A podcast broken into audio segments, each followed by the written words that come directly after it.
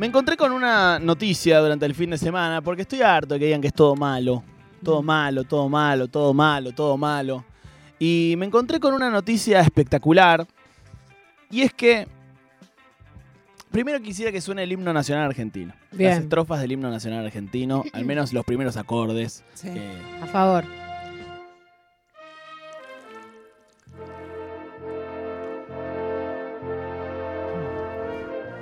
se hizo, se fabricó, se cocinó, se armó en la ciudad de Tandil. Giran las damiselas giratorias de este programa. El salame más largo del mundo. 310,69 metros con motivo de ce- celebrarse los 200 años de la ciudad. Se hizo el salame más largo del mundo que supera el récord que habían alcanzado el año pasado. Y e- al ela- elaborarlo en julio pasado en la localidad de Oncativo, Córdoba, que llegó a los 237 metros. Es decir que todos los récords de salame son nuestros. Sí. Para, digo, para los que después te quieren venir a vender la- el cuento de los, los alemanes, con los embutidos alemanes, Por los favor. tanos. Te digo algo. A todos esos no les da el tamaño territorial para hacer un salame tan grande. Hace un salame como este en, en, En Alemania. en Chile. Dale. Lo terminas en la isla de Pascua, lo tenés que terminar. El salame mojado no está Hay que bueno. hacerlo a lo largo. En, 2000 en 2014, las cinco familias productoras que conforman el Consejo de Denominación de Origen presentaron el primer salame más largo que midió 16 metros. Mirá cómo, cómo creció con los años. Además de presentar el salame en el evento, hubo bandas en vivo, concursos de chefs regionales y feria de productores. Y nosotros aquí, en este programa, tenemos eh, nuestra sección que es de qué viven, en donde hablamos con gente que tiene trabajos espectaculares, ¿verdad? Sí. Y vamos a hablar con una persona cuyo trabajo este fin de semana, en parte, en parte, fue, si alguien le dice, ¿qué hiciste? ¿De qué trabajás? En parte, este fin de semana, Mariano Berenstein puede decir, fabriqué el salame más largo del mundo. Mariano Berenstein es el director de turismo de Tandil y está en línea con nosotros. Hola Mariano, ¿cómo estás? Hola chicos, bueno, increíble la presentación, espectacular. ¿Cómo Nos andás, loco? Eh, ¿Están contentos Bien, ahí? Acá. Sí, acá, eh, a ver, para los que para los que nos escuchan, quienes vinieron a Tandil aman Tandil, quienes no todavía no conocen Tandil, seguramente que le hablaron muy bien y los que vivimos acá disfrutamos de, de lo que Argentina podría llegar a ser en un pueblo 150.000 habitantes, que la verdad que tenemos una calidad de vida espectacular. Sí. Estuve en Tandil hace poco, estuve en la fábrica de Cañoli viendo cómo se hace el, el salame de Tandil. Este, ¿cómo, en qué impulsa a Tandil o digamos, de qué le sirve a Tandil dedicarle tiempo, recursos eh, eh, en construir un salame de 310 metros?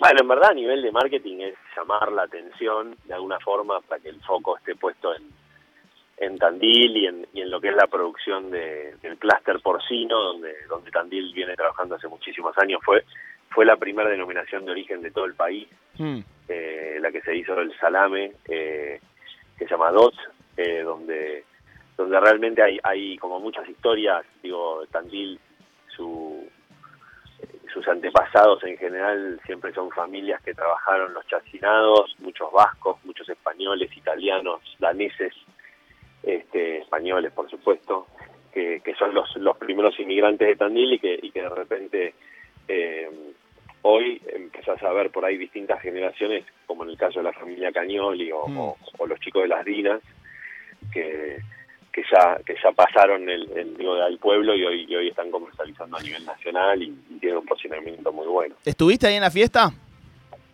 Sí, sí, por supuesto. ¿Fuiste parte de- del, del fabricado de, de este salame gigante? Porque digo, ¿cómo hicieron con eh, la tripa? Porque es un laburo re artesanal el de armar eh, cada salame.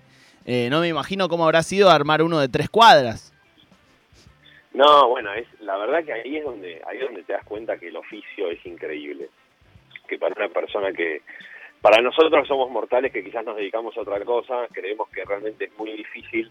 Después cuando lo ves por ahí no es tan difícil, pero la técnica hace que justamente para poder hacer un, un salame de 310 metros tenés que la, tenés que ir fusionando la tripa, tenés que ir que, que no se te desarme, Mm. que esté bien conectado, o sea, y ese es un trabajo que, que aparte necesitas muchísimo espacio, porque como vos decís, esto en general se armaban, para que la gente se imagine, como con unos espirales, eh, como unos ca- como un carro, entonces por lo tanto era como que había, por, por decirte, 10 vueltas de un lado y 10 vueltas del otro, era como que Wow. iba, iba dando vueltas como un zigzag sería, Claro. gigante, de casi 60 metros, donde justamente lo que hacías era como que ibas dando esas vueltas.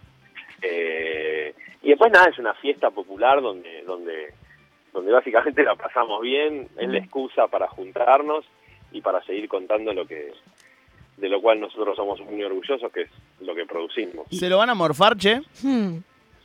Sí, por supuesto, se separó en metros Ah. y hay como un montón de actividades. Hay metros que se entregan a restaurantes para que le den Ah, degustar a la gente el salame más largo del mundo, como Espectacular. una de, de que tienen un pedazo de ese salame. Después hay a un montón de entidades benéficas se le da ese metro como para que generen rifas y para que generen eh, distintos ingresos para, para los clubes sociales y deportivos de la ciudad.